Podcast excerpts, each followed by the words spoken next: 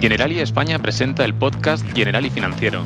En este episodio entrevistaremos a Almudena Mendaza, directora de ventas Iberia en General Investments, que nos contará las novedades de los mercados financieros durante el último mes. Empezamos.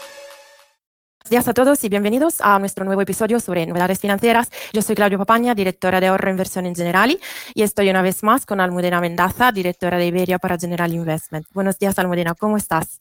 Pues muy bien, Claudia, encantada de estar un mes más con todos vosotros y, de empezar a contaros las novedades. Pues yo también estoy muy encantada de estar contigo y muy curiosa realmente para saber un poco cuál es la visión de General Investment sobre los mercados financieros, como, como siempre nos comentas, sobre el mes pasado, el mes que va a venir. Eh, lo que hemos escuchado eh, en las noticias últimamente, el tema, eh, el tema más, más común, más frecuente es inflación.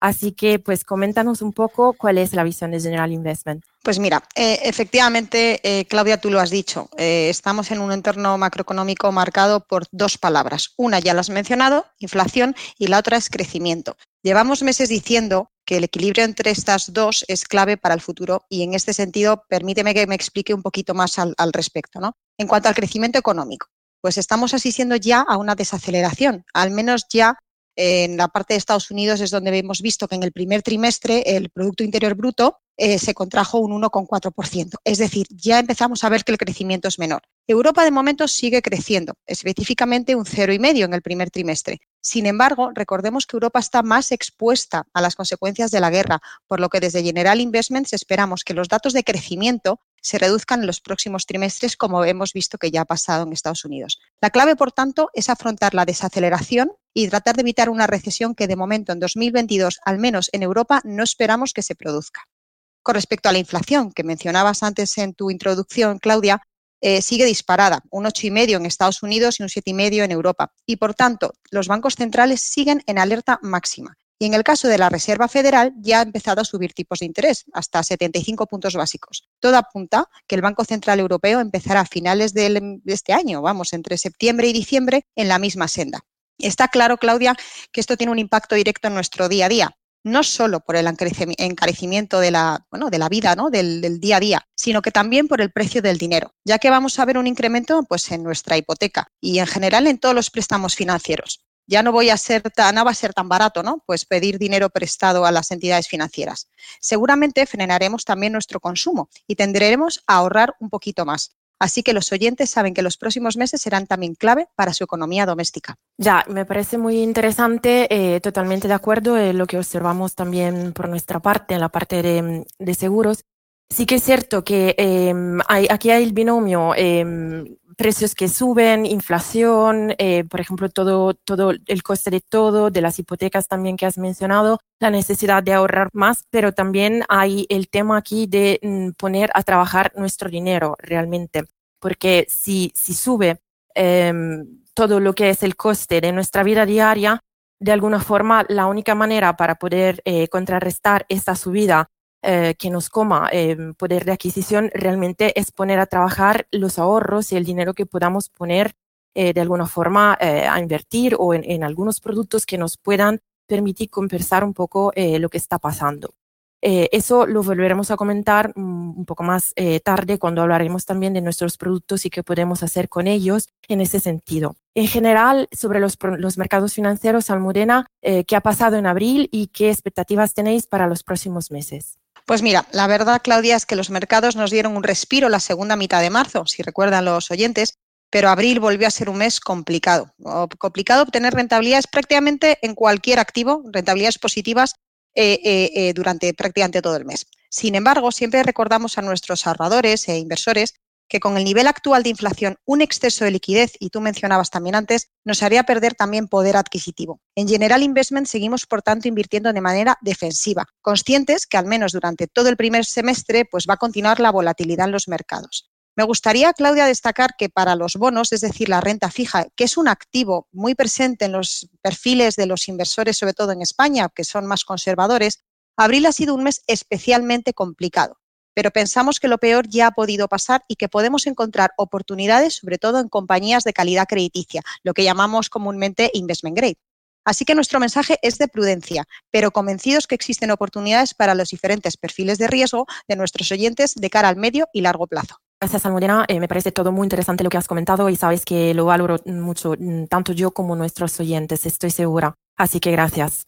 Nada, muchas gracias a vosotros. Seguiremos contando las novedades de los mercados financieros. Pues quédate con nosotros porque ahora sí me gustaría comentar un poco cuál es, cómo podemos aplicar esa visión que nos has trasladado en nuestros productos. Sí, realmente estamos totalmente alineados al Mudena. Creemos también que la renta fija en general es un activo que ahora hay que invertir en ello con cierta prudencia, pero sobre todo posiblemente el plazo temporal de inversión sea la clave para decidir cómo gestionar la diversificación entre renta fija, renta variable y cualquier otro tipo de activo, porque recordamos que para nosotros la clave siempre es la diversificación tanto en cada, em, en cada mm, activo mm, por sí solo donde invertimos, así como a nivel de productos y eh, posiblemente varios productos que podamos tener. Así que empezamos por una gran diversificación que está dentro de cada fondo, eh, por ejemplo, los de General Investment eh, que comercializamos en nuestros productos de multiinversión.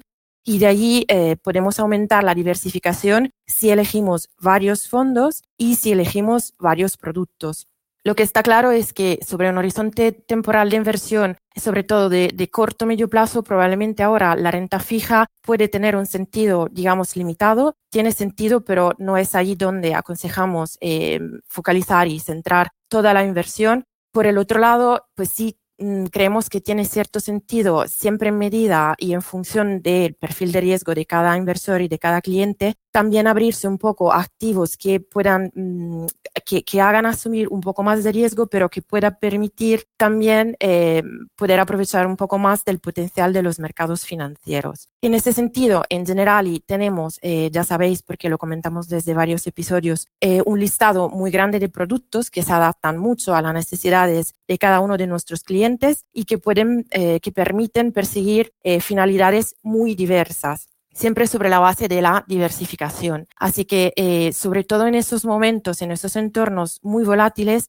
siempre me gusta mencionar nuestro producto em, muy innovador que acabamos de lanzar en enero, General Evolución Ahorro, que es un producto que combina, por un lado, una protección financiera diaria que el cliente puede elegir entre el 80 y el 85% de las primas pagadas y combina esa protección diaria por si las cosas van muy mal eh, con un potencial eh, de exponerse a, eh, activos de riesgo y renta variable eh, para poder aprovechar de la subida de los mercados. Y yo creo que para perfiles conservadores y también moderados o agresivos que quieran diversificar con varios productos, yo creo que ese producto realmente es muy, muy interesante porque mm, sin tener que ni siquiera invertir nosotros activamente en renta fija, que ahora, como hemos visto, un poco más problemática, pues mm, podemos aprovechar de esa protección diaria y al mismo tiempo eh, podemos aprovechar de los mercados, de la subida de los mercados cuando las evoluciones, de los mismos vayan bien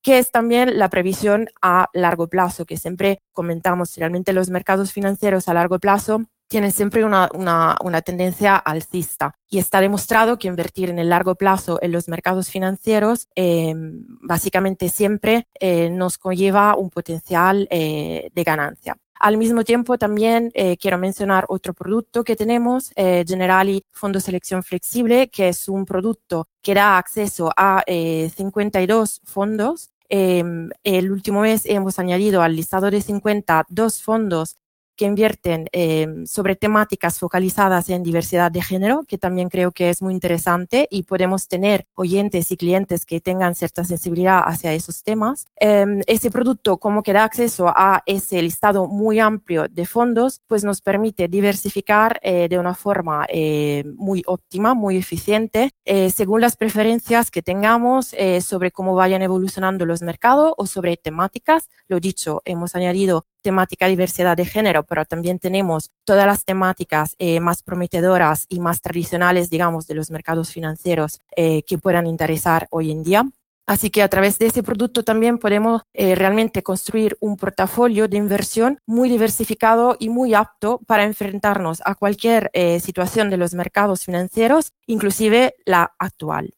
Eh, por mi parte, eh, pues ha sido muy interesante esa charla, Almudena. Como siempre, agradecerte mucho por haber estado con nosotros. Agradecer también muchísimo a nuestros oyentes. Eh, creo que como siempre podemos dar pequeñas píldoras de cómo comportarnos y, y, cómo enfrentarnos también a las noticias que estamos viendo en estos últimos meses. Y no me queda que agradeceros y deciros hasta la próxima. Muchas gracias. Hasta la próxima. Muchísimas gracias a vosotros.